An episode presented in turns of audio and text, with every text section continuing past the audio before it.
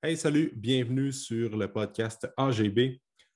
Aujourd'hui, j'ai reçu Jonathan Charret, un spécialiste sur le sommeil. En fait, Jonathan étudie le lien entre le sommeil et les performances sportives. On le sait, le sommeil, c'est une habitude de vie qui est extrêmement importante. On en parle de plus en plus, mais souvent, je me rends compte que les jeunes ne savent pas c'est quoi bien dormir, puis on a tendance à banaliser l'impact du sommeil sur notre santé et notre euh, longévité. Alors, j'avais plein de questions à poser à Jonathan. Donc, on parle de vraiment l'importance du sommeil, des trucs pour améliorer le sommeil, le lien entre le sommeil et le sport et l'activité physique, la récupération et tout ça. Donc, c'est un podcast qui était vraiment intéressant. On couvre euh, plein de sujets. Ça va certainement t'aider. Alors, je te recommande fortement d'écouter ce podcast. Je te souhaite une bonne écoute.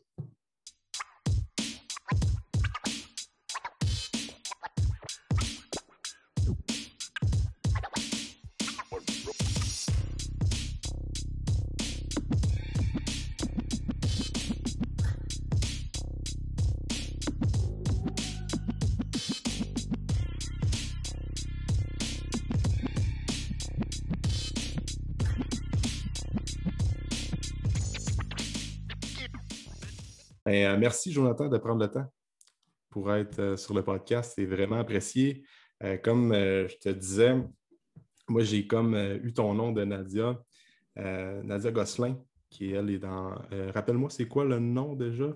Elle est au Crèmes à l'hôpital Sacré-Cœur. C'est ça. Puis par la suite, elle m'avait envoyé un article avec, sur Radio-Canada, comme quoi c'était justement sur les athlètes, plus précisément les joueurs dans, la, dans le temps de la bulle dans la Ligue nationale de hockey, je pense en l'été 2020. Euh, puis là, on voyait une différence au niveau du sommeil, la récupération des athlètes. Fait que là, j'ai comme lu ça au complet, puis j'invite les gens à écouter, à lire ça. Je vais mettre l'article dans la description du, podcast. C'est super intéressant, c'est vraiment le fun à lire. Puis c'est là que j'ai comme appris à connaître euh, qu'est-ce que tu faisais un peu, mais pas plus que ça. Fait que pour moi et pour les auditeurs et auditrices, euh, qui est Jonathan Charret, comment tu D'où vient ton intérêt pour le sommeil? Euh, explique-nous ça, ça peut être très intéressant.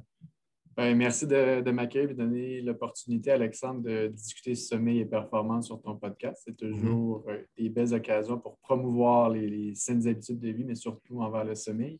Mhm. Euh, mon parcours, très simplement, parcours scolaire, j'ai un baccalauréat en psychologie à l'Université de Sherbrooke. Par la suite, j'ai fait une maîtrise à l'Université de Sherbrooke aussi. Je me suis attardé sur le sommeil et le vieillissement avec le docteur Dominique Lorrain et ainsi que la douleur chronique. Pour euh, ensuite me diriger vers l'Université Laval sous la gouverne, ou plutôt sous la supervision de docteur Céline Bastien. Euh, là, je me suis concentré vraiment sur les étudiants athlètes et les athlètes euh, et leur sommeil et performance. Euh, par la suite, au courant de mon doctorat, je suis allé à l'Université euh, de l'Arizona travailler avec la NCAA euh, Division 1, les Wildcats, avec Dr. Michael Granner. On faisait l'évaluation des équipes de football, basket, volleyball, natation. On fait toutes les équipes pour leur sommeil. On donnait des suggestions aux entraîneurs. je suis revenu au Québec compléter mon doctorat avec Dr. Bastien. Et maintenant, je suis à l'Université de Calgary euh, je suis, j'ai fait mon post-doctorat en kinésiologie avec le docteur euh, Charles Samuel et Penny Wartner, qui est la rectrice du département de kinésiologie. Encore une fois, je me concentre sur le sommeil et les étudiants athlètes. Je développe un questionnaire spécifiquement dédié aux performances et au sommeil pour les, les étudiants athlètes. Pardon. Et je suis aussi un membre du comité exécutif de la Société canadienne de sommeil et je suis aussi un professeur euh, adjoint euh, à l'Université Laval pour l'école de psychologie et dernièrement, je suis le directeur du service au sommeil et aux athlètes à la clinique médicale Center for Sleep et Human Performance à Calgary. OK, quand même. je pense que tu es la bonne personne pour jaser de sommeil et performance. ben, j'ai quelques petites connaissances ici et là que je peux discuter avec vous, c'est certain. Oui, c'est ça, ça va être intéressant parce que Écoute, comme je te disais tantôt, le sommeil, c'est selon moi l'habitude de vie la plus importante. Ça va réguler toutes les fonctions du corps humain. Euh, c'est associé justement avec les performances sportives, le niveau de récupération, longévité, tout ça. Je pense que presque tout le monde aujourd'hui en 2021, on sait que c'est important de bien dormir, mais pourtant, on dirait que c'est pas trop mis de l'avant. Ben, c'est mis de l'avant par les coachs, on entend souvent parler, mais on dirait que les gens comme prennent ça, prennent l'information, puis on ne voit pas vraiment d'action concrète, du moins en règle générale, euh, pour améliorer le sommeil. On dirait que c'est comme euh, on n'a pas trop. Euh, on, est comme dans un mode un peu plus on dort. Fait que là, on voit, ne voit pas de, de, bienfaits directement où c'est moins sexy vendre l'importance du sommeil versus la technique d'entraînement euh, très avancée, le régime alimentaire plus spécifique et tout ça. Souvent, c'est comme mis de l'avant, mais pourrais-tu nous, démontrer ou nous expliquer un peu plus en détail le lien entre le sommeil et les performances sportives, à quel point c'est important, qu'est-ce que tu as vu dans les dernières années? Oui, ben en fait, il faut, regarder du, pourquoi le sommeil n'est pas mis de l'avant autant que les, autres sphères de, l'entraînement ou les sphères de vie, telles que la nutrition ou euh, l'entraînement physique. Euh, tout simplement, le sommeil, c'est un comportement qui est inconscient. Fait souvent, on va se réveiller, on a dormi, on a fait ce qu'il fallait. On n'a pas vraiment l'adaptation ou la reconnaissance de est-ce que c'était une bonne nuit ou une mauvaise nuit. Les gens n'ont pas développé euh, cet outil de, voir, bon, ben, c'était vraiment récupérateur. Contrairement à un entraînement, les gens vont, sortir de la salle de gym ou de, la piste ou du, terrain, ils vont, être, ils vont être raqués, puis ils vont avoir l'impression d'avoir bien travaillé. Puis la même chose est pour la nutrition. On sait que si on s'en va euh, manger du fast-food, on se sent moins bien. Là, on a un effet quasiment euh, cause à effet. Ou quand on mange bien, évidemment, on n'a pas cette cause-là, on a le, côté inverse. On, se sent bien, on se sent bien dans sa peau. Le sommeil n'a malheureusement pas euh, cet impact-là. Le, sommeil, c'est très subtil comme impact. C'est surtout c'est à long terme. Parce que quelqu'un qui a une mauvaise nuit, il va faire sa journée de toute façon. Quelqu'un qui a cinq bonnes nuits en ligne va faire sa journée probablement de la même façon. Puis, dépendamment de la population avec laquelle on travaille, comme un athlète, c'est que la différence entre une mauvaise nuit et une bonne nuit sur sa performance n'est pas excessivement grande. Il ne faut pas non plus essayer de vendre des, euh, choses qui ne sont pas vraies avec le sommeil. c'est que la différence va se trouver toujours entre le 1 à 3 et tout, tout, le monde sait très bien qu'au niveau élite, 1 à 3% fait la différence pour une bonne performance ou une performance qui est normale ou même médiocre. L'exemple que j'ai souvent donné euh, à travers mes explications, c'était au travers de ma recherche, mon intervention de sommeil avec mes étudiants athlètes ou mes participants. Ceux qui dormaient les temps recommandés par notre recherche, comparativement à ceux qui ne le faisaient pas, augmentaient ou amélioraient leur performance d'environ ça, 3% Au niveau statistique, ce n'était pas significatif, mais au niveau clinique ou sportif, c'est très significatif. Et la façon de le démontrer, c'est on a pris Usain Bolt, qui est des années-lumière en avant de tout le monde, puis on a soustrait 3% de sa performance. Ce qui fait en sorte que Usain Bolt n'aurait jamais atteint une finale de sa carrière si on enlevait 3 pourtant, au niveau statistique, ce n'est pas significatif. Hmm. Mais donner 3% d'avantage à n'importe quel athlète, il va le prendre tout de suite. Hmm. Et pourtant, ce 3 %-là est accessible à tout le monde. C'est simplement de bien dormir. Puis, tu sais, l'impact aussi du sommeil va se transférer sur ta nutrition ainsi que sur ton activité physique aussi bien soit-il que bien manger va aider tes performances, puis bien s'entraîner va aider tes performances, il reste que la colle, la glu de tout ça, c'est le sommeil. Tu hmm. peux manger ce que tu veux, mais si tu dors 3-4 heures par nuit, ça ne va pas se transformer en bonne nutrition. S'il y a de quoi, l'absence de sommeil va faire en sorte que ton cerveau va produire ce qu'on appelle de la gréline. Hmm. Puis à partir de là, ça, c'est un hormone qui va faire en sorte que tu vas pouvoir avoir des repas de récompense. Tout le monde sait quand que je dis repas de récompense, on ne parle pas d'une salade verte. Non, c'est ça. On parle généralement des. Ben, ça se peut que ce soit du chocolat, ça pas que le chocolat est mauvais, mais ça se peut que ce soit des biscuits, ça se peut que ce soit tous ces, ces trucs-là, ces nutriments-là qu'on essaie d'éviter pour une bonne performance. Puis à la suite de ça, le sommeil, à l'intérieur du sommeil, c'est là que se produit la consolidation de la mémoire, la consolidation des nouveaux apprentissages, les hormones de croissance se produisent lors du sommeil. La réparation des tissus musculaires se produit lors du sommeil. L'amélioration des tissus musculaires se produit aussi lors du sommeil. Donc, une personne qui lève des poids, qui court, qui, peu importe l'activité qu'elle fait, physique, si son sommeil n'est pas adéquat, ses apprentissages ne seront pas optimaux.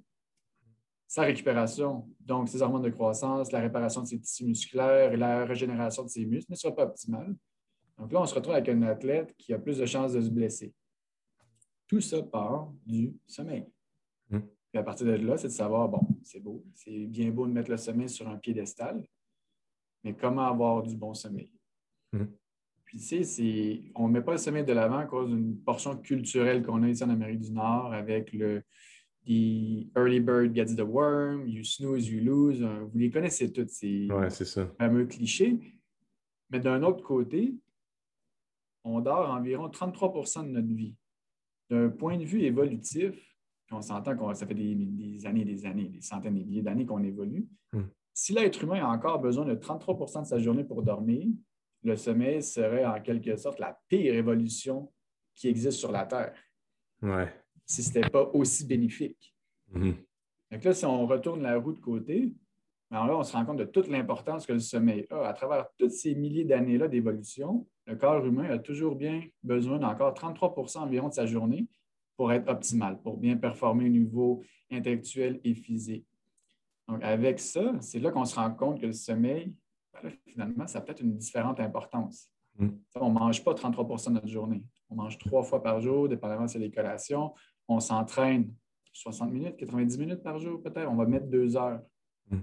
Ça représente encore beaucoup moins que le 33% du sommeil. Mm. Donc, de là, toute l'importance derrière le sommeil. Mm. Ouais, c'est ça. Puis j'ai déjà entendu dire un- une citation, ben, une, une phrase comme quoi que l'être humain était le seul mammifère sur Terre encore aujourd'hui à combattre le sommeil par euh, bon, ben écoute, euh, souvent on se couche un peu plus tard, puis là, on est fatigué, mais là, on est entouré d'amis, puis ah, ça, on va, on va durer encore un peu, ou euh, ben, les gens qui travaillent de nuit, souvent on est comme très poussé, euh, très porté à négliger euh, notre sommeil, soit par une pression sociale, soit par euh, des, des obligations qu'on a, mais au final, il reste quand même qu'on est le seul animal justement à négliger le sommeil ou quand on est fatigué, des fois de repousser ça. C'est toujours vrai, j'imagine? Ben, Ah oui, on est les seuls. On est Ouais. les seuls et uniques sur Mhm. la Terre qui va faire en sorte qui, qui en fait, allons sacrifier des heures de sommeil. Pour du soit du travail ou du plaisir simple. C'est-à-dire, on a juste à regarder euh, à l'université. ouais, ça. Première chose qui euh, est mise de côté, que ce soit pour étudier ou pour d'autres activités extracurriculaires, c'est le sommeil. Mhm. Les étudiants vont encore manger de la même façon, vont aller s'entraîner de la même façon, vont aller à leur cours de la même façon, devraient étudier de la même façon. Mais pour remplir toutes ces cases-là, généralement, la, la portion qui prend trop de temps à leurs yeux, c'est le sommeil. Ouais, c'est ça. Bon, mais je n'ai pas assez de temps dans ma journée pour dormir 8 heures. Je, suis un- Mhm. je suis un étudiant, donc je peux juste m'accorder 6 heures de sommeil par jour pour que je puisse bien m'entraîner, bien aller à l'école, euh, peut-être un travail aussi euh, partiel sur le côté à temps partiel. Puis, on apprend à l'université. Nos apprentissages à l'université, en fait, ce qu'il faut comprendre à l'université, c'est qu'on apprend comment apprendre. Ouais. Puis là, on est en train d'apprendre que la réduction du sommeil, c'est la façon optimale pour être productif dans la société d'aujourd'hui. Ouais. Ce qui est malheureusement très, très euh, vicieux, parce que plus qu'on va mettre de côté notre sommeil, vers notre 35-40 ans, puis il est là aussi le, le- le piège, c'est que c'est tellement loin en avant que ben, c'est pas grave, je vais avoir le temps de me rattraper. Ouais, c'est ça. 35-40 ans, mais la, la chandelle vient d'être brûlée par les deux côtés, les trois côtés, les quatre côtés, puis il ne reste plus rien. Mm. Puis là, Ah les ouais. gens, ben, ils crachent. Mm. Puis ils se demandent pourquoi. Bon, mais là, c'est euh, le, le midlife crisis. Je viens d'avoir mon premier enfant. J'ai ma première maison. Puis là, on essaie de trouver notre, euh, notre bouc émissaire à gauche et à droite, mais la réalité est que ce bouc émissaire-là est à l'intérieur de votre maison depuis le tout début. C'est que vous ne prenez pas soin de votre chambre à coucher, vous ne prenez pas soin de votre sommeil. Puis vous êtes juste en train de brûler vos réserves d'énergie à petit feu, oui, parce que tout le monde est capable de passer à travers une journée avec seulement 5-6 heures de sommeil, je suis d'accord. Mais sur le long terme, les effets délétères vont s'accumuler. Puis une fois qu'ils commencent à s'accumuler, ben, ça peut aller très vite.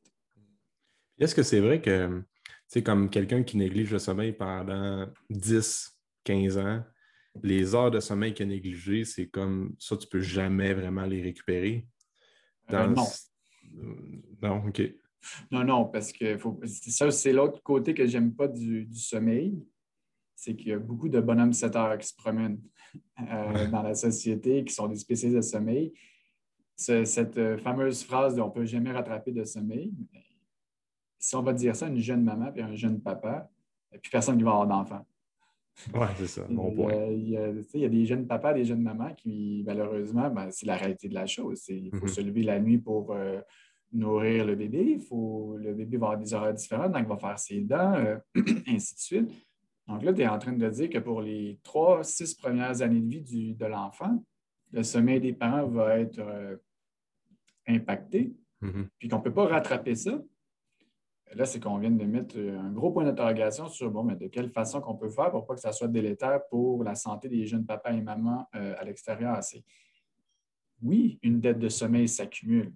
Est-ce que c'est réversible? Absolument. Ça prend du temps. Il ne faut pas non plus, encore une fois, essayer de vendre du rêve euh, qui n'est pas nécessairement vrai. Il ne faut pas non plus arriver avec euh, nos, fourches et nos flammes et essayer de faire peur à tout le monde de ben, si tu ne dors pas bien, voici ce qui t'attend c'est à partir de là, c'est de connaître qu'est-ce qu'un bon sommeil, qu'est-ce que la personne a besoin, 7, 8, 9, 10 heures de sommeil, mais surtout dans quelle fenêtre d'opportunité. Que tout le monde est un, dormeur différent. On a nos fameux oiseaux de nuit, qui sont des dormeurs plutôt vers minuit, 1 heure du matin. On a nos euh, early birds, nos oiseaux du matin, qui sont plus des 9-10 heures le soir jusqu'à 5-6 heures le matin. Puis nous avons aussi nos intermédiaires, notre fameux 11 euh, heures à 7 heures. Puis, pourquoi j'explique nos trois différents dormeurs? C'est parce que le fameux mythe que les meilleures heures de sommeil sont avant minuit, c'est totalement faux. Puis encore là, tant qu'on fait face à des, étudiants athlètes ou des étudiants qui veulent s'entraîner à un certain niveau, qui essaient toujours d'aller se coucher avant le fameux minuit, et qui malheureusement essaient de combattre leur opportunité de sommeil qui, sont des oiseaux de nuit au niveau circadien, mais ils se retrouvent au lit à 10h, 10h30 parce que c'est l'heure des athlètes ne sont pas capables de s'endormir. Puis là, ils font du sommeil un ennemi qui est récurrent parce que le sommeil, c'est la chose avec laquelle tu termines ta journée et c'est la chose avec laquelle tu débutes ta journée. C'est quand même assez important. Donc là, si vraiment tu es en train de combattre ton sommeil, puis malheureusement, c'est d'une façon inconsciente, parce que tu crois que tu fais la bonne chose en allant te coucher tôt, une des choses que je dis à mes patients et à mes, à mes athlètes avec qui je travaille, la pire chose que tu peux faire, c'est aller te coucher trop tôt. Pas trop tard, mais bien, bel et bien trop tôt. Ah ouais. Si tu te couches à 10 heures le soir, mais que tu n'es pas somnolent, oui, tu vas être fatigué. Tout le monde est fatigué par 10 heures, surtout un étudiant. Étudiant, bon, il y a l'école, comme j'ai dit, il y a peut-être un travail euh, à temps partiel, euh, il y a euh, ses entraînements, il y a sa vie sociale, son assiette est bien remplie. Donc, vers 10 heures, il va être fatigué. Cependant, cet étudiant d'une vingtaine d'années-là, est-ce qu'il est somnolent? Si la réponse est non, cet étudiant-là, cette personne-là ne devrait pas être au lit. Devrait être plus tard lorsqu'elle va s'endormir à l'intérieur de 30 minutes. C'est toujours ce qu'on essaie d'obtenir, un endormissement initial à l'intérieur de 30 minutes, suivi de zéro, un ou deux éveils par nuit, avec la capacité de se réendormir en, dans une quinzaine de minutes, 20 minutes, et se réveiller frais et dispo. Pas après 8 heures, pas après 9 heures, on se réveille frais dispo. Ça veut dire, ce que ça veut dire, c'est qu'on se réveille, on se sent bien. Si j'ai un athlète qui me dit qu'il se sent bien après 5 heures de sommeil, ça se peut que je ne le crois pas. C'est qu'il y a d'autres façons de voir les choses. Il y a aussi l'aspect culturel. Mais en, règle générale, c'est ce qu'on recherche chez un athlète ou chez quelqu'un qui veut bien performer. Puis suite à ça, c'est aussi d'alléger la pression sur la fameuse nuit parfaite. Qu'est-ce qu'une nuit parfaite? Une nuit parfaite n'existe pas. Point à la ligne. C'est le début et la fin de l'histoire. Il n'y a pas de perfection dans aucun comportement humain. Donc, au niveau du sommeil, la façon que j'approche, c'est on optimise nos heures. Fait le fameux 8 heures, il est flexible. Donc, on optimise notre temps de sommeil pour avoir une banque de sommeil à la fin de la semaine. Donc, après 7 jours, est-ce que j'ai 50, 60, 70 heures de sommeil? Si la réponse est oui, dépendamment de tes objectifs, ta semaine est une réussite. À l'intérieur de ta semaine, sois sûr d'une chose, il va y avoir des nuits sous-optimales. Le but, c'est de garder ça à une ou deux nuits sous-optimales, ce qui va faire en sorte que tu gagnes 6 à 1 ou 5 à 2. Ah. Donc là, on vient de diminuer la pression totalement sur ben, j'ai une, une, mauvaise nuit, donc ma, semaine est, est, à oublier. Absolument pas. C'est anticiper que tu as eu une mauvaise nuit pour, vous savez quoi, raison X, Y, Z. Ça peut être plein de choses. Ça peut être le stress, ça peut être des examens, ça peut être au travail, ça peut être quelque chose qui est arrivé dans votre vie dernièrement, ça peut être COVID, évidemment. Mhm. Euh, ça peut être euh, les gens qui réagissent fort au vaccin, euh, ça peut être un, bébé, ça peut être un enfant, ça, peut être mille et une choses. Donc, d'essayer d'avoir une nuit optimale ou parfaite à chaque soir, c'est irréaliste. Donc, c'est à, travers ça que je travaille beaucoup avec les patients, c'est de créer des attentes, un, atteignables et réalistes, et qu'on soit optimal à notre fin de semaine. Mhm ça, c'est un bon point, ça. Fait quand tu dis que ton 8 heures de sommeil, euh, ça, tu peux le déconstruire dans ta journée aussi? À une certaine limite. Faut...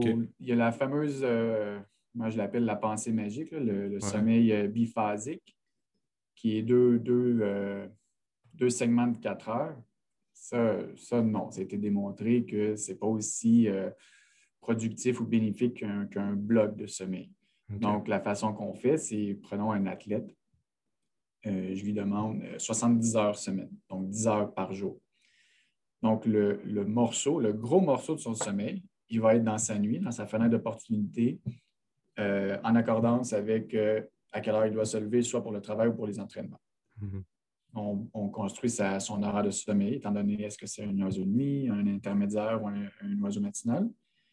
Puis, si on est capable de le faire dormir un 8 heures, 9 heures ou 7 heures, dépendamment de comment on est capable de le faire dormir, on va ajouter des siestes. des siestes pratiquement tous les jours. C'est plutôt comme ça qu'on construit notre sommeil quotidien, plutôt que d'essayer de faire 2 euh, deux heures, deux heures, deux heures, deux heures. C'est au contraire, ça prend un immense bloc durant la nuit parce que notre cerveau fonctionne aussi avec la présence et l'absence de lumière. La présence de lumière, donc quelqu'un qui essaie de dormir de jour, n'aura pas la même qualité de sommeil que quelqu'un qui dort la nuit. Donc, quelqu'un qui dort de midi à 8 heures n'aura pas le même sommeil qu'une personne qui dort de minuit à 8 heures. Ça reste 8 heures, mais les facteurs environnementaux tels la lumière sont trop importants et ont trop d'impact sur nous et notre cerveau pour avoir la même qualité de sommeil. Mm-hmm. Il y a tellement de questions qui me viennent en tête, mon gars, c'est fou parce que j'ai comme, je pense à plein de liens, là. mais tu sais, tu parles des siestes, là.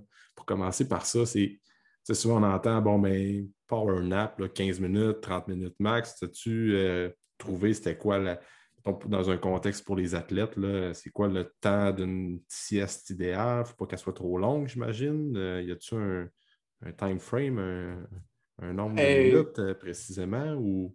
Ben, ça va dépendre de chaque personne, j'imagine. Ça dépend des athlètes et des âges d'athlètes. Là, on va y aller avec un athlète qui est un, quelqu'un qui est majeur, donc euh, universitaire. Mm-hmm. Donc là, on fait face à un athlète qui est en entraînement. Euh, on va lui demander des siestes, dépendamment aussi de son horaire d'école, d'une trentaine de minutes. Donc, euh, tout simplement, on va regarder son horaire. C'est toujours une question d'horaire on est capable de trouver une zone d'une trentaine de minutes. Euh, la simplicité de la chose réside qu'on a tout le monde a un téléphone cellulaire. Mhm. On met un timer à 30 minutes euh, dans un local ou à la bibliothèque avec une capuche, une mhm. de soleil. On appuie sur notre 30 minutes. la sieste vient de débuter lorsque vous cliquez sur votre timer. Vous ne cherchez pas à dormir 30 minutes, vous cherchez un 30 minutes de nos de aucune, euh, euh, aucune distraction. Un mhm. temps mort de, 30 minutes. Si vous réussissez à dormir 7 à 12 minutes, c'est un bonus. Puis si vous êtes dans la zone transitoire, c'est-à-dire une personne qui comme des clous, c'est une zone transitoire, donc c'est un stade 1 de sommeil. Donc, vous récupérez. Ah Les journées off d'entraînement, là, on va demander un 90 minutes à 2 heures de sieste si possible. Puis encore là, on essaie toujours de mettre ça réaliste. c'est des étudiants athlètes. Il y a une vie sociale aussi attachée euh, à un étudiant athlète d'une vingtaine d'années. Mm-hmm. C'est rare sont ceux qui vont avoir vraiment deux heures euh, à chaque fois qu'ils ont une journée off. Souvent, ils vont prendre une journée off pour profiter de leur vie sociale aussi. C'est de s'asseoir hors avec eux, puis de, de mettre ça d'une façon stratégique, puis de voir aussi leur but ultimement, à la fin, à la fin de, l'année, à la fin, en bout de compte, c'est quoi leur but au niveau euh, athlétique, performance?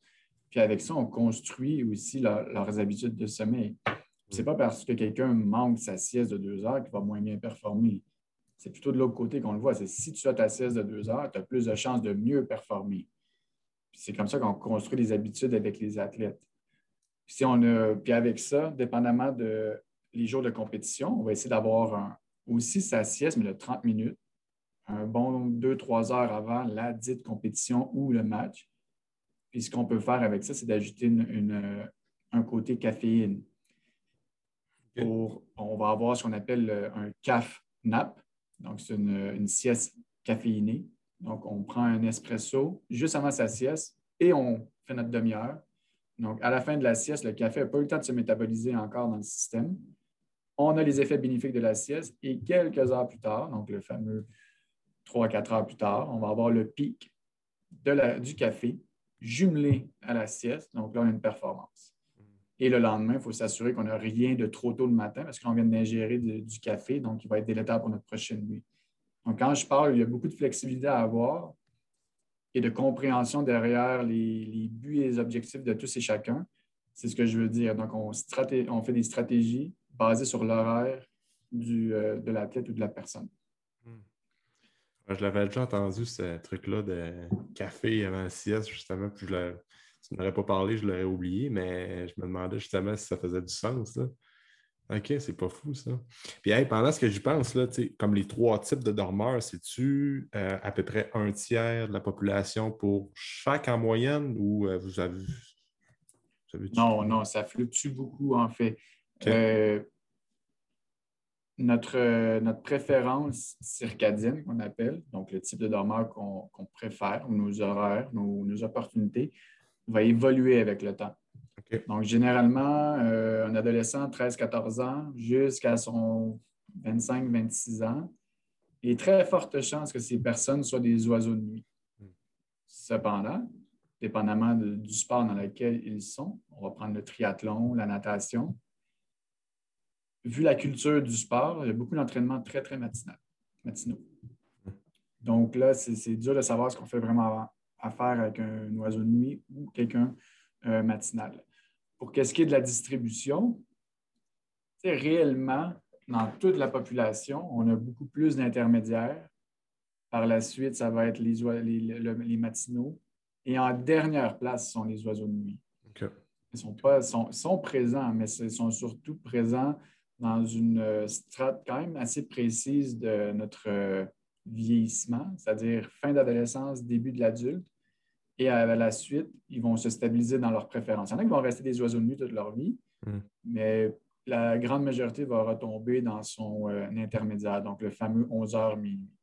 Hmm. Ça ne veut pas dire que l'oiseau de nuit, une personne qui dort entre minuit et 2 heures du matin jusqu'à 8 h, 10 h, a un moins bon sommeil. C'est un sommeil, c'est pas meilleur avant minuit, c'est bénéfique dans l'opportunité ou dans la fenêtre dans laquelle tu en as besoin. Hmm. J'imagine quelqu'un qui est comme, euh, disons, qui est plus un. Je sais pas, il, va comme à l'inverse de ce qu'il est réellement comme type de dormeur, puis c'est après ça pour euh, des raisons professionnelles ou quoi que ce soit, puis il va un peu à l'encontre de ce qu'il devrait euh, vraiment dormir, j'imagine qu'il va avoir des, des, effets négatifs sur sa santé à long terme. Parce que j'avais vu à un moment donné qu'avec le télétravail, il y a des gens, surtout dans les grandes villes, où ce que, avec, souvent, ils évitaient le trafic et tout ça, là, euh, qu'il pouvait se lever euh, plus tard parce qu'il n'y avait pas besoin de se garder du temps comme une heure, une heure et quart de trafic, faisant en sorte qu'ils respectaient un petit peu plus leur euh, cycle circadien eux autres ou leur type de, de dormeur, comme tu dis. Puis finalement, on se rendait compte vraiment qu'il y avait des bienfaits probablement au niveau de leur santé ou au niveau de leur mode de vie.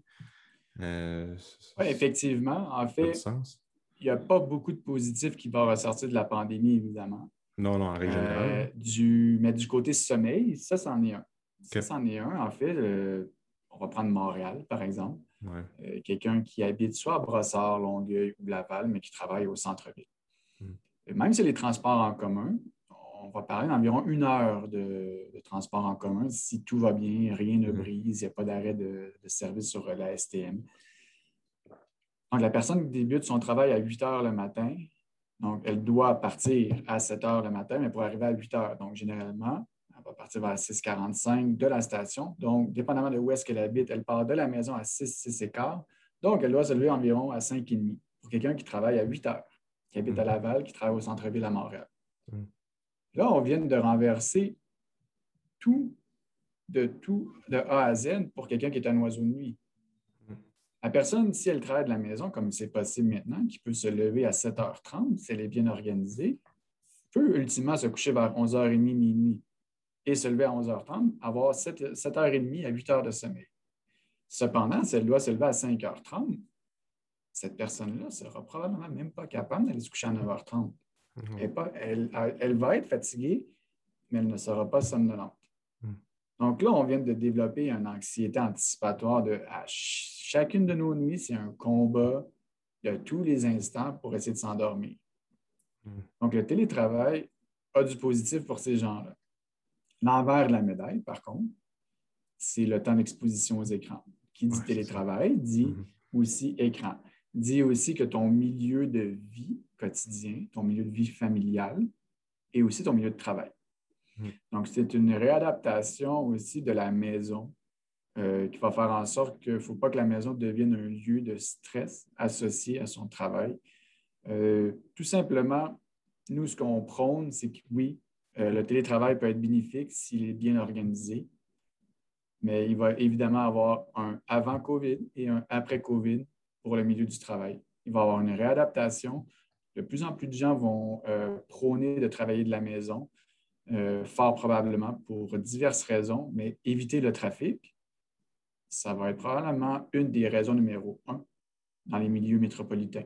Mm. Les gens ne, seront pas obligés de s'acheter une maison euh, sur l'île de Montréal ou n'importe quelle autre grande ville. Je dis toujours mm. Montréal parce qu'on parle au Québec. Mm-hmm. Ça peut être aussi à, la ville de Québec, les gens qui ne veulent pas habiter nécessairement à Québec, mais qui doivent faire affaire avec le, pont Pierre-Laporte tous les matins, mhm. tous les soirs parce qu'ils habitent sur, euh, sur la rive, ben, pour eux aussi, ça leur sauve beaucoup de temps. Le stationnement, on n'a plus besoin de se payer de, le pass de stationnement euh, quotidien, ou hebdomadaire ou euh, mhm. par mois. Mhm. les, les, repas sont dans ton réfrigérateur chez toi. Ah ouais, Il y a plein de choses. Mais la, la chose première, c'est que ton sommeil va faire en sorte que ça ne sera pas un, un instant de ta journée qui va être quelque chose d'anxiogène et stressant. Parce que mm. finalement, tu peux y aller te coucher à minuit sans avoir à te battre. Puis là, pour faire du surf là-dessus, pour l'athlète, c'est la même chose.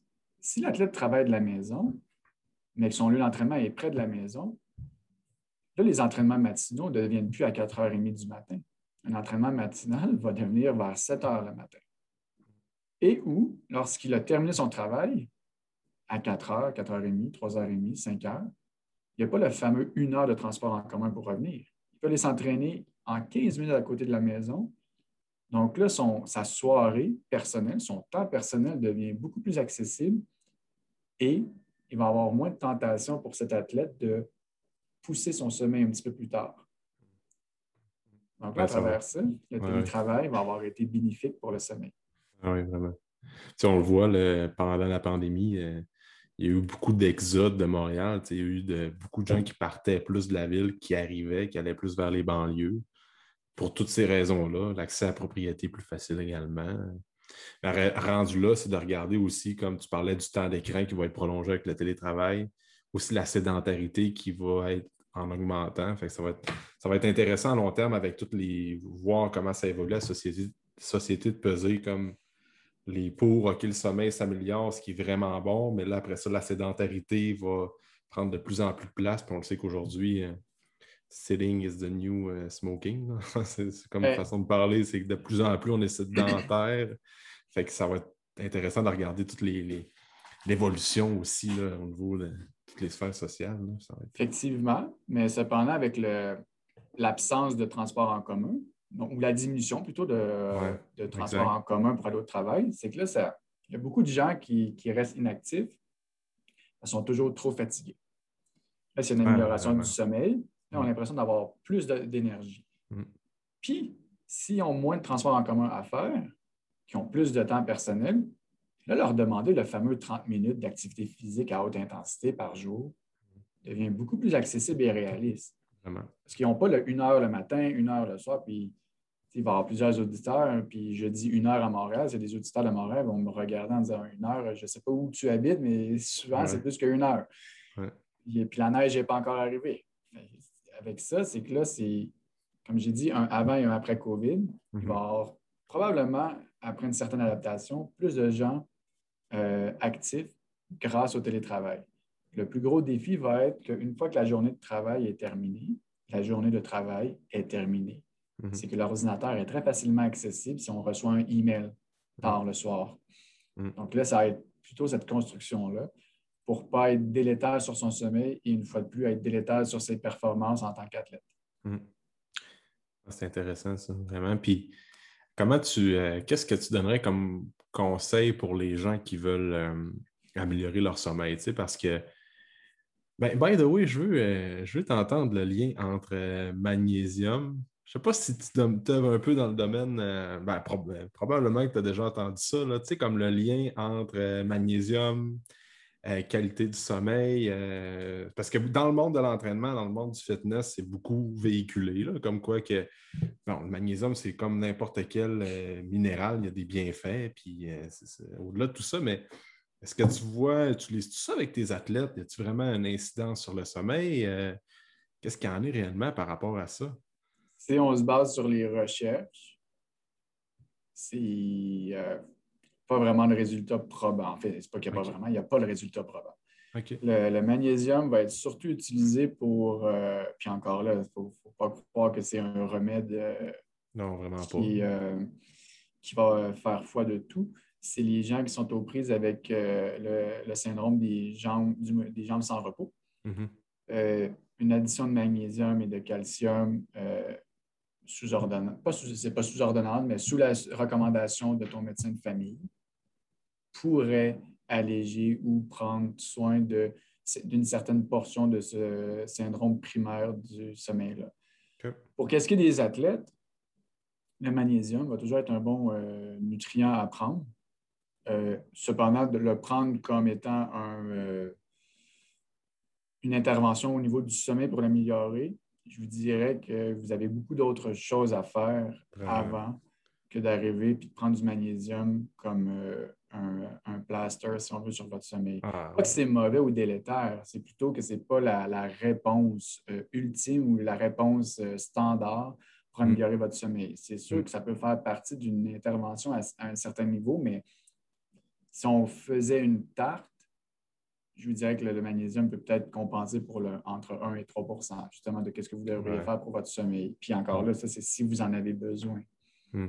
c'est un bon point parce que ben, c'est comme je dis tout le temps, il y a tellement d'habitudes et de routines avant de se coucher qui est, parce que, qui est plus importante que le magnésium. Parce que souvent, on va voir les gens qui veulent améliorer leur sommeil, pouf, deux capsules de magnésium, mais après ça, tu regardes, sont encore devant leur écran dans le lit pas de routine avant de se coucher, il n'y a rien qui tient en route. Fait que là, le magnésium, OK, peut-être, tu vas peut-être, tu vas probablement avoir l'effet placebo qui est très fort aussi, dirais je dors bien cette semaine, j'ai commencé à le prendre le magnésium, mais après ça, tu te rends compte qu'il n'y a pas vraiment d'amélioration notable sur le sommeil sur le long terme. Fait que, comme tu dis, toute la routine, tout ce qu'on fait avant de se coucher, c'est tellement, mais tellement important. Justement, je veux t'entendre parler sur ça, la routine que tu recommandes à tes athlètes, que monsieur, madame, tout le monde pourrait intégrer. Euh, ça, ben c'est des game changers. Ah oui, évidemment, c'est une habitude de vie. Hein. Le, sommeil, euh, plutôt l'hygiène de sommeil. Avoir une mm-hmm. routine, c'est ultra important. En fait, c'est primordial pour une bonne qualité de sommeil. Euh, ce que je dis aux athlètes, c'est souvent c'est que malheureusement, le mot routine est associé négativement. Une routine, c'est endormant, une routine, c'est plate, c'est ennuyant là, à ce point-là, avec mes patients avec mes, et mes athlètes, c'est je leur retourne euh, ce commentaire, puis c'est à eux de faire en sorte que leur routine soit plaisante. Parce que cette routine, vous allez la faire quotidiennement. Donc, c'est à vous, le, fardeau vous revient de faire en sorte de développer une routine qui est plaisante, stimulante à un certain niveau, mais aussi qui favorise euh, le, sommeil. Puis à partir de là, c'est aussi de savoir qu'il faut être apte à relaxer avant d'aller se coucher. C'est simple de dire, bon, il faut éviter le café, il faut éviter l'alcool, tout le monde, il faut éviter de fumer. Tout le monde est au courant que ces trois choses sont délétères pour le sommeil.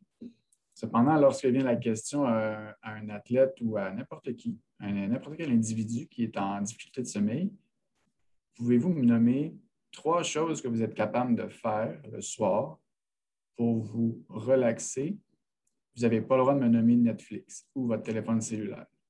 Donc, nommez-moi quelque chose à l'extérieur des écrans que vous aimez faire, parce que vous allez le faire souvent, et qui vous relaxe. La majorité des gens, si ce n'est pas 9 sur 10, ils me regardent avec deux points d'interrogation dans les yeux. Il y a là aussi l'effet euh, dramatique des, écrans. Ce n'est pas, pas nécessairement la lumière bleue, mais c'est aussi c'est en train de diminuer la créativité de l'être humain. Parce que quand on ne sait pas quoi faire, on prend notre cellulaire et on fait un petit peu de réseaux sociaux. Quand on ne sait pas quoi faire le soir, on va se mettre une euh, série sur Netflix, Crave TV, Disney Amazon et euh, tous les autres.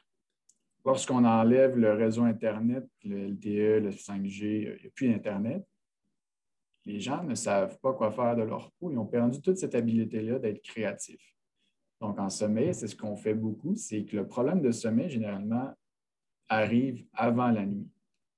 Donc, une fois que tu t'es entraîné, que tu as mangé, que tu es de retour chez toi, puis 8 heures le soir, qu'est-ce que tu fais entre 8 heures le soir et 11 heures le soir? Est-ce que tu es toujours branché sur ton cellulaire ou, sur ton écran? Qu'est-ce que tu peux faire d'autre pour diminuer l'activité cérébrale tout en ayant du plaisir? Est-ce que c'est par la lecture? Est-ce que c'est par de la méditation? Est-ce que c'est par de la musique? Est-ce que c'est par euh, un côté artistique, euh, que ce soit de la peinture, euh, que ce soit du modelage, que ce soit du dessin? Est-ce que c'est par des casse-têtes? ça peut être n'importe quoi, tant aussi longtemps que c'est quelque chose que la personne aime. Parce que l'autre côté qui peut être mauvais de ça, c'est que beaucoup de gens maintenant, bon, si tu veux dormir, il faut que tu médites avant de t'endormir c'est vrai que c'est bon. Il y a des gens qui adorent la méditation puis qui vont euh, l'utiliser euh, quasiment tous les jours puis que ça leur est bénéfique. Puis eux, je les encourage à continuer. Ils ont trouvé leur solution. Cependant, de dire que ce chapeau fait à tout le monde, c'est complètement faux. Moi, je fais partie des gens qui, ont de la difficulté avec euh, la méditation. Ça, ne me relaxe pas du tout, du tout. J'ai besoin, moi, c'est plutôt, j'ai d'autres stratégies. Mais chacun doit avoir sa stratégie et avoir l'habileté d'être capable de faire un, auto-examen de qu'est-ce qui me relaxe ce soir, puis qu'est-ce que j'aime faire, plutôt que de se fier sur les recommandations X, Y, Z qu'ils vont pouvoir lire sur Google. C'est vraiment cet apprentissage-là qu'on fait avec beaucoup les athlètes. C'est si tu es capable de relaxer chez toi, lorsque tu vas être en compétition à l'étranger, tu vas avoir appris comment relaxer, donc à l'hôtel, dans un pays étranger ou dans une ville étrangère, tu vas être capable d'avoir ce bagage-là et de te calmer aussi, de te relaxer pour initier une bonne nuit de sommeil. Oui, ça, c'est un bon point, ça. Tu, tu parlais des lumières bleues. Ça, c'est toujours vrai qu'il va comme avoir une altération avec la production de mélatonine et tout ça? Euh, oui, en fait, la lumière bleue, c'est. Euh, la lumière bleue, c'est un signal d'éveil qu'on envoie à notre cerveau. Donc, un hmm. signal d'éveil, le, cerveau, même s'il est une excellente machine, est quand même assez facilement euh, trompable. Hmm. Avec la lumière bleue, les écrans, euh, notre cerveau va euh, traduire cet indice environnemental ou cette façon de faire en termes de nous sommes en plein jour. Hmm. Donc, ce que ça, la réponse au cerveau, ça va être de pousser ou de de pousser la, sécrétion de mélatonine un petit peu plus tard. Hmm. Donc, ça, l'effet, c'est qu'on va diminuer notre sommeil ou plutôt la qualité de notre sommeil. notre cerveau fonctionne avec la présence et de l'absence de lumière. Hmm. Donc, le jour, c'est important d'avoir de la lumière très tôt le matin pour débuter notre système d'éveil. Et le soir, c'est important de diminuer notre apport en lumière bleue ou en lumière de quelconque la source pour favoriser l'endormissement. Oui, je sais, c'est 2021. Tout est sur un écran pour les étudiants athlètes. De là, mon point qu'il faut faire attention avec la diabolisation des écrans. Partout, vous allez lire deux heures avant le coucher, vous devez mettre vos écrans à off. La réalité est que si un étudiant athlète revient à la maison après un entraînement, le transport, euh, prendre sa douche, manger, il est déjà 21 heures, là, il doit étudier. Cet étudiant-là n'a aucune chance de réussir sans son écran c'est plutôt d'avoir des stratégies adaptatives comme des lumières, euh, des lumières, des lunettes qui bloquent la lumière bleue, des hum. lunettes qui sont disponibles sur Amazon, c'est orange. Tant que vos lunettes qui bloquent la lumière bleue sont orange, vous allez être correct. En fait, l'exercice est très simple à savoir si vous avez des lumières, des lunettes qui bloquent la lumière bleue. Si vous portez les dites lunettes, est-ce que vous voyez la couleur bleue? Si la réponse est non, vos lunettes sont efficaces. Si la réponse est oui, comme les fameuses lunettes euh, de lecture qui supposément bloquent la lumière bleue, vous voyez tout de même la couleur bleue. Donc, vous ne bloquez absolument pas la couleur bleue. Donc, à partir de là, pour l'écran, euh, ce que je débute à faire avec mes étudiants et mes athlètes, c'est est-ce qu'on est capable de mettre l'écran à off 30 minutes avant de se coucher? Là, on développe. plus réaliste Un peu, Exact. C'est réaliste, c'est pas, euh, c'est atteignable. Puis là, on peut développer une routine. Mais c'est facile, le 30 minutes. Est-ce que maintenant, une fois que la routine est bien établie, qu'on n'est pas frustré de l'absence d'écran, est-ce qu'on peut faire 45 minutes? On refait la routine, on réétablit la routine, on restabilise, puis on essaie de se rendre à une heure. Toutes les occasions que vous avez de le fermer plus, plus de une heure, on va les considérer en termes de bonus. Si on est capable de faire une moyenne de une heure, on est gagnant. Parfait. Peut-être d'autres conseils qu'on entend souvent pour améliorer le sommeil. Bon, il y a comme limiter le temps d'écran, ça c'est. On entend souvent de ne pas être couché dans le lit avec le, téléphone puis la lumière bleue à deux pouces de notre face, qui est oui d'un pour la lumière bleue, puis aussi comme pour l'information qui arrive de gauche puis à droite, puis on est hyper stimulé. Ça, c'est pas bon pour euh, avant de se coucher.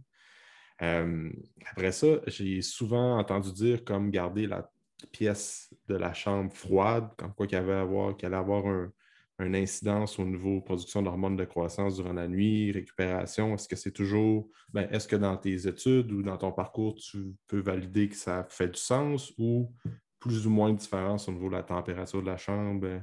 Euh, oui. En fait, première des choses, ça a une incidence. Mm-hmm. Euh, on recommande 17 à 19 degrés Celsius dans la chambre, mais le, la plus grosse recommandation, c'est est-ce que vous êtes confortable? Oui, c'est ça. Parce que lorsque j'ai travaillé en Arizona, j'ai des étudiants athlètes qui n'avaient pas les moyens de se payer un air climatisé. Mmh. Bon, Il avoir 3-4 ventilateurs, mais dans le milieu du désert, 3-4 ventilateurs à 40 degrés à l'ombre, ça ne fait pas 17 à 19 degrés. Mmh. Donc là, si on martèle, vous devez avoir 17 à 19 degrés, sinon ABCD. Mmh. On vient de faire en sorte que le sommeil est devenu un, un inatteignable. Donc, c'est toujours de faire en sorte, mais 17 à 19 degrés, c'est la règle générale soyez confortable. La seule chose qui est pseudo-négociable ou même non négociable, c'est garder votre chambre noire, noire, hmm. noire. Absence de lumière totale. Hmm. C'est la première des choses. Si vous voulez avoir un bon sommeil, ça prend une absence de lumière. Vous allez dormir pareil, même si c'est de la lumière. Je peux vous promettre que votre sommeil n'est pas d'aussi bonne qualité que si vous dormez dans la complète noirceur. L'autre chose pour les écrans, si vous avez assez d'énergie pour vous promener sur les réseaux sociaux, c'est que vous n'êtes pas somnolent. Donc, première des choses, vous ne devriez même pas être dans votre lit. Pas d'écran dans le lit. Si vous voulez continuer à être sur les réseaux sociaux et que ça dépasse votre temps d'heure de, sommeil habituel, juste en dehors du lit pour au moins protéger votre environnement de sommeil. Ça, c'est une habitude, justement, je voulais m'enligner là-dessus. C'est comme les gens qui ont des télés dans leur lit des postes de travail dans le lit, on le voit souvent.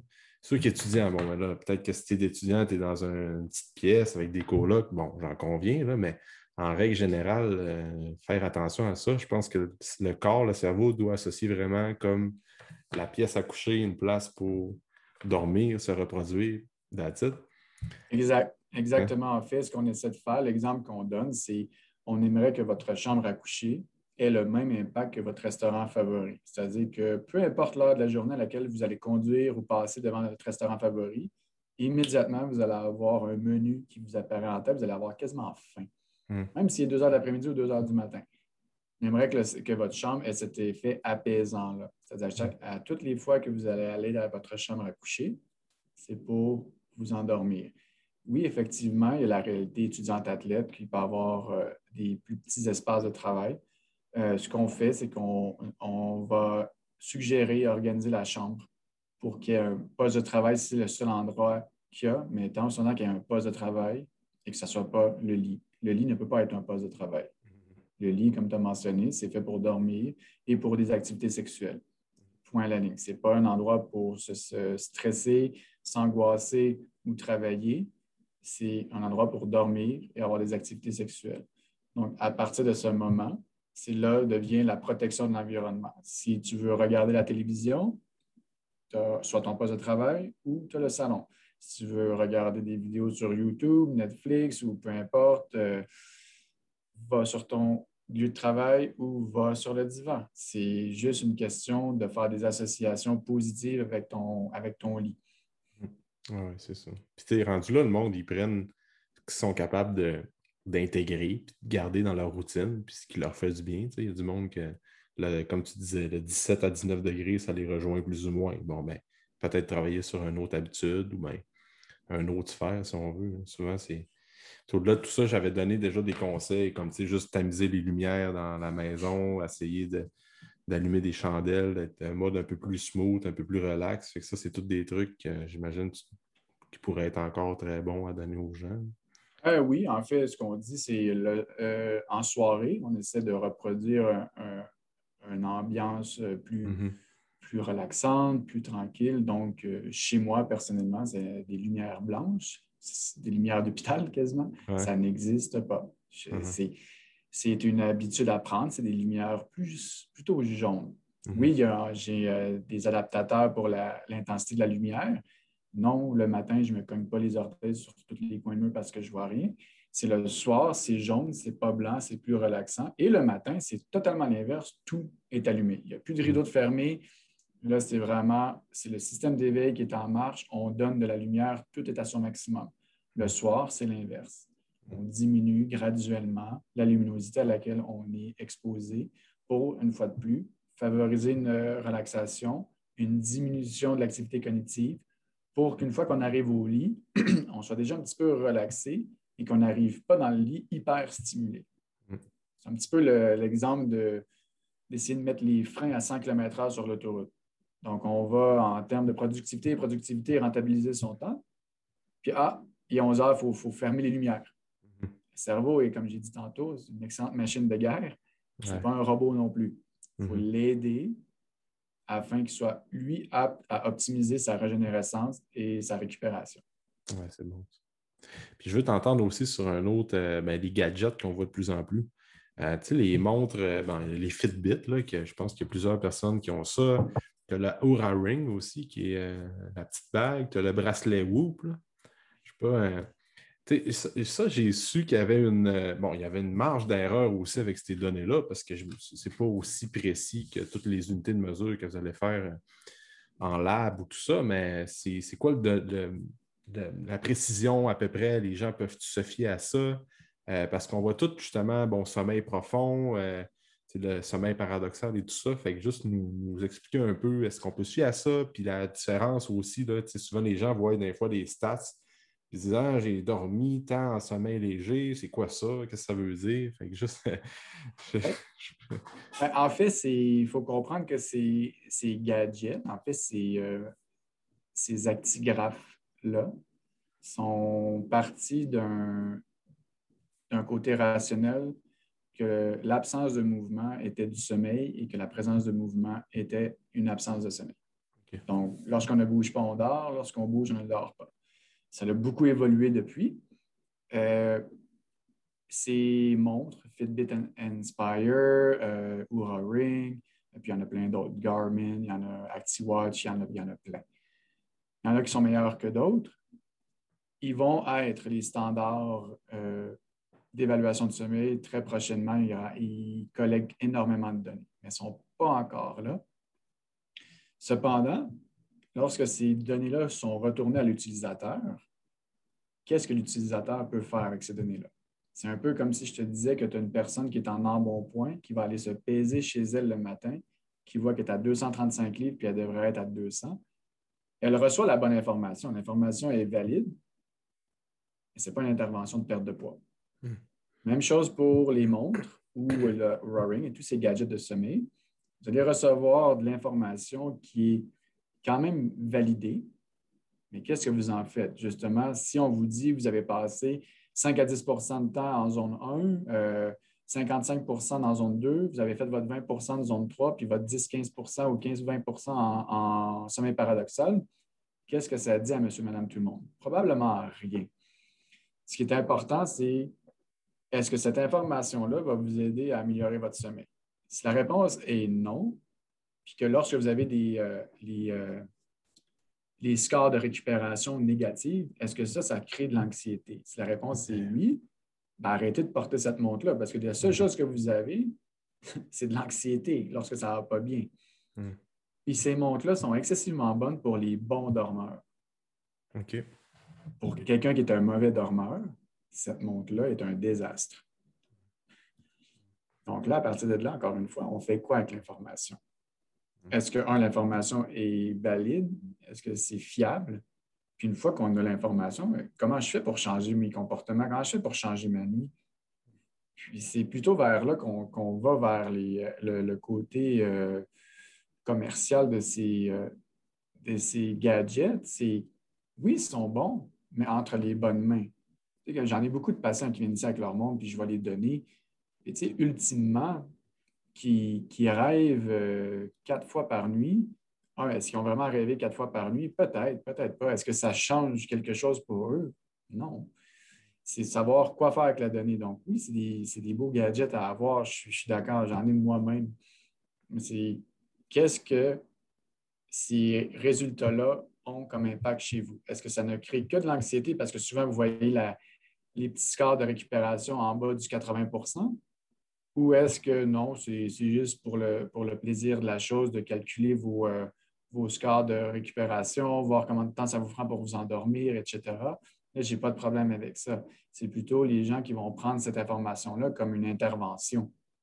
Ce n'est pas une intervention, c'est vraiment juste on vous redonne vos données basées sur un algorithme mathématique. Hmm. Oui, parce que souvent, j'avais lu un papier sur ça, comme aujourd'hui, dans le monde de la santé, de l'entraînement, du fitness et tout ça, on vient qu'à avoir une anxiété créée par euh, toutes les données. C'est comme on est en train de noter puis de mesurer tout. Comme moi-même à l'entraînement avec mes clients, j'aime ça qu'ils notent leurs charges. Ça, en plus, il faut que tu notes tes charges, il faut que tu notes le. Bon, il y en a qui calculent les calories, calculent le nombre de grammes de glucides, calculent le sommeil, calculent tout. À un moment donné, c'est sûr que ça fait comme. Ça crée de l'anxiété. Fait que le point dans ça, c'est de retenir, c'est comme si ça crée de l'anxiété, oui, on, ben, on arrête, ou à l'inverse, il y a des gens qui sont capables de vraiment dire Hey, tu vois, quand j'ai pris du café un peu plus tard aujourd'hui, euh, j'ai pris cette routine-là cette semaine pour X raisons, hop, je vois sur ma montre comme peut-être mon sommeil est moins récupérateur. Fait que là, la personne est capable de tirer ses propres conclusions comme OK, le café, peut-être le prendre un peu plus tôt ou bien de changer une autre habitude. Je pense que c'est ça ce qu'il faut retenir aussi. Oui, exactement. Il ne faut pas non plus faire euh, de l'orthosomnie. Puis, euh, en fait, c'est qu'à la fin de la journée, pour les athlètes, qui commence à mesurer et essayer de contrôler absolument tout, c'est impossible. Vous n'allez jamais être capable de absolument tout contrôler. Puis à un certain moment, c'est qu'il n'y aura plus de plaisir. Mm-hmm. C'est là que ça craque. C'est mm-hmm. là que aller au gym, aller à l'entraînement, à la piste, aller au, au, terrain devient une corvée plutôt que quelque chose, quelque chose de plaisant.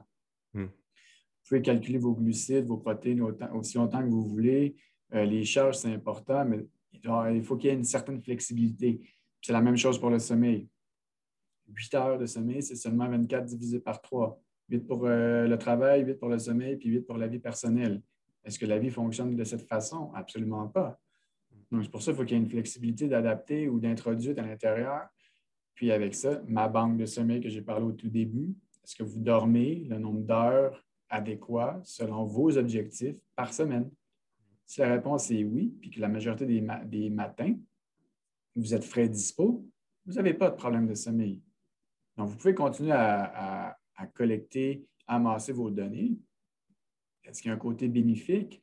Probablement pas. C'est juste de la réassurance peut-être, mais encore là, c'est quelque chose que nous, on, ne suggère pas. C'est une chose de plus sur toutes les tâches que vous avez accomplies de toute façon dans votre journée. C'est qu'à un certain point, la vie n'est pas seulement du travail. Oui, non, exact.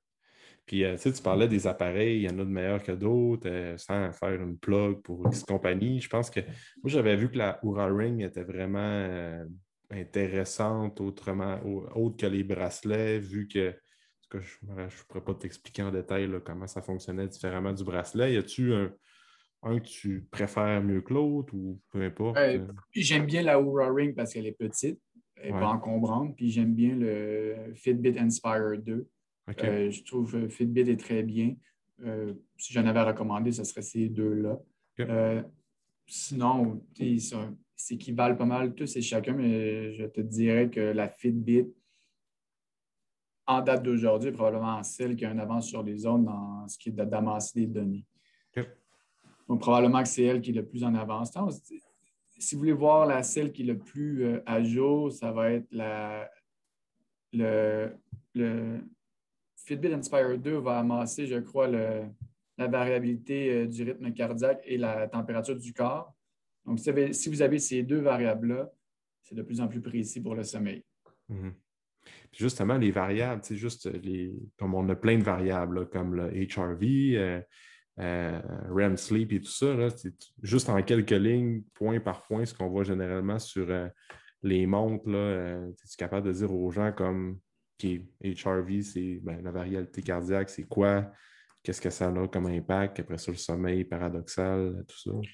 Le sommeil paradoxal, ça va être la gestion des émotions. En fait, c'est notre c'est là qu'on gérerait nos émotions euh, à proprement dit, mais encore là, est-ce que c'est vrai?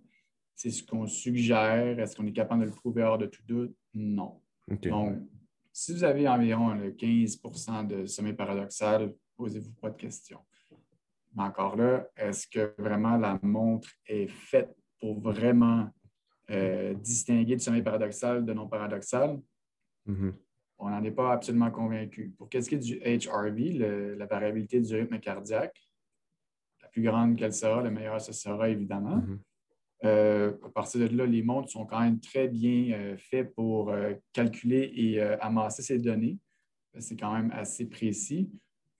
À partir de là, d'un point de vue du sommeil, si on réfère toujours à l'entraîneur pour voir si la variabilité du rythme cardiaque concorde avec le, niveau d'intensité de l'entraînement.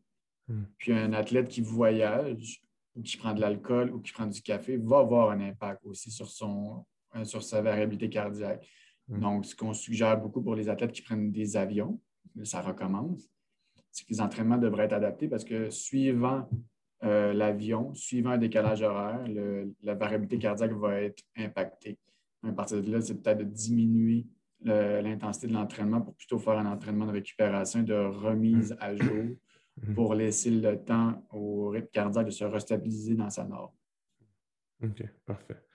Puis après ça, sommeil léger, tout ça, c'est à peu près le pourcentage, c'est juste les autres stades. Euh, sommeil léger, donc le stade 2, on, généralement, on va regarder du 50-55% Le stade 1, c'est ce qui va rester. On fait une dizaine de pourcents qui, qui, qui traînent en fait, le, stade 1, c'est le, stade transitoire. Donc, mm-hmm. euh, pensez à tous les étudiants qui sont en classe à 8 h le matin, 8h30 le matin, puis qui cognent des clous. Ça, c'est mm-hmm. un stade 1 de sommeil. Donc, mm-hmm. quand vous venez de vous coucher, que vous êtes en transition, donc vous êtes encore conscient, vous êtes en stade 1 de sommeil. Lorsque vous tombez en sommeil, parce que personne n'est vraiment capable de dire exactement quand est-ce qu'ils vont s'endormir, c'est le, la beauté du sommeil pour les chercheurs, c'est que la personne est tombée peut-être en stade 1, mais va bientôt transitionner dans son stade 2 qui est, euh, on va dire, entre parenthèses, du vrai sommeil. OK. OK. Ah, c'est intéressant. Tu, tu, glisses un mot sur les athlètes pour finir sur ça. Jonathan, c'est euh, pour faire un lien avec ton article, je pense que c'est David Savard, justement, qui prenait par exemple comme quoi que le fameux match contre les Livres qui avait eu euh, comme quatre périodes de prolongation, puis qui voyait que vu qu'il était dans la bulle, euh, moins de déplacements, moins de décalage horaire et tout ça, là, puis voyait qu'il avait, avait, vraiment des meilleures performances où il était capable de soutenir un effort plus longtemps. Euh, puis là, on jase. C'est comme dans le futur des, du, monde professionnel, c'est comme le NHL va recommencer bientôt. Tu penses-tu que ça va changer? Comme avec les athlètes vont peut-être plus prôner ça. Souvent, le voyage, le, déplacement entre les fuseaux horaires, après ça, ça va peut-être changer comme les deux, trois games avec, contre la même équipe. Euh, souvent, tu vois ça peut-être euh, au baseball, tu vois ça souvent, mais NHL un peu moins. Tu penses-tu que ça va changer dans le futur ou bien? Euh, j'espère pour les athlètes. Ça va faire une diminution du total euh, de kilométrage qu'ils ont à voyager. Euh, oui, effectivement, les deux matchs dans la même ville vont aider. Mm-hmm. Il ne faut pas oublier que quand l'athlète, quand l'équipe, Montréal va à Vancouver, il faut quand même qu'il revienne à Montréal. Mm. S'il va à Vancouver et qu'il joue deux parties à Vancouver, c'est un voyage de moins dans l'Ouest. Mm. C'est trois fuseaux, six fuseaux horaires de moins à traverser. Mm. Je crois que la prochaine négociation, ça va peut-être être apporté. En fait, je leur souhaite euh, que ça soit apporté. Je crois que ça va être bénéfique pour eux. Euh, l'autre côté de la bulle, oui, l'absence de voyage, mais aussi le fait qu'il y avait beaucoup de tests à faire matin, midi, soir, amenait un certain stress. Par contre, le meilleur sport qui nous a démontré l'impact de la bulle, ou l'absence plutôt des, fans, des partisans, c'est la NFL. Hmm. L'année dernière, c'est la première fois depuis les années 60 que les équipes euh, visiteurs ont un meilleur rendement que les équipes à la maison. Ouais, c'est fou. Hein? Donc, à partir de là, oui, le fan, le partisan a un impact. Est-ce que c'est la bulle? Peut-être, mais toujours est-il que c'est l'absence de bruit au niveau de la NFL qui fait une grosse, grosse différence. Pour ce qui est de la NHL, la LNH, je pense qu'avec les, divisions qu'ils ont, je prends toujours le Canadien comme exemple, si le Canadien va dans l'Ouest américain, donc euh, Vegas, San Jose, Anaheim, Los Angeles, Arizona à, plusieurs égards, même Colorado, s'ils sont capables de jouer plusieurs parties dans la même ville, on réduit, on réduit considérablement le, nombre de kilométrages qu'ils ont à parcourir. Donc là, on, attaque et la fatigue et le nombre de fuseaux horaires traversés, donc moins de désynchronisation au niveau circadien, donc une meilleure stabilité au niveau des performances. Ça va être à voir qu'est-ce que les, euh, bien penseurs, les grands penseurs de cette ligue vont vouloir faire avec ça, mais ils ont un mm-hmm. beau, euh, bel exemple dernièrement dans la diminution euh, des déplacements. Hum. Hum. ça va être intéressant à suivre, ça. Écoute, Jonathan, merci d'avoir pris le temps euh, de venir jaser aujourd'hui. C'était vraiment intéressant. Je, t'aurais parlé encore pendant une heure là, sommeil. Écoute, on, est allé en surface dans plein de sujets différents. Je voulais vraiment que les gens fassent un lien entre, euh, vu que tu es beaucoup dans le, dans la performance, avec le sport et tout ça. Tu sais, je ne veux pas monsieur, madame, tout le monde ou les guerriers de fin de semaine vont pouvoir y trouver leur compte parce que des fois, on est un peu euh, tous des athlètes à notre euh, propre façon, même si on n'est pas dans des hauts niveaux. Fait que je pense que les gens vont pouvoir s'inspirer de comme l'importance du sommeil pour les athlètes. Euh, c'est vraiment important, mais ça va être important aussi pour nous qui ont comme des, carrières qu'on a avec les enfants et tout ça, il faut mettre ça de faut mettre ça de l'avant. Ah non, le sommeil, c'est fondamental non seulement pour la performance, mais aussi pour la régulation des émotions, pour la créativité, pour votre pensée critique. Donc oui, priorisez votre sommeil. Et aussi, je devrais dire, si vous avez des difficultés de sommeil, n'hésitez pas à en parler à votre médecin de famille. Il y a des mm-hmm. gens, moi je suis en Alberta, mais il y a des gens au Québec qui sont formés, qui sont là, qui peuvent vous aider. C'est la pierre angulaire d'une bonne santé mentale et d'une bonne santé physique. Prenez-en soin, c'est important. Parfait. Ça, je pense que les gens vont, garder ça en tête, puis on va faire des actions concrètes pour euh, mettre ça de l'avant. Puis euh, via des podcasts comme ça, ben, c'est une super bonne, euh, un, super bon média ou médium pour transférer l'information parce qu'on est capable de rejoindre plus de gens. Fait que j'espère que les gens vont aimer ça. Merci encore, Jonathan. C'était très, très, très pertinent. Merci, Alexandre, pour l'opportunité. C'était mon plaisir. C'était super le fun. Merci beaucoup pour ton écoute. Pour tout commentaire, suggestion de sujet ou d'invité, tu peux communiquer avec moi via message privé. N'oublie pas d'aimer, de partager et de recommander le podcast, c'est grandement apprécié. On se rejoint dans un prochain épisode.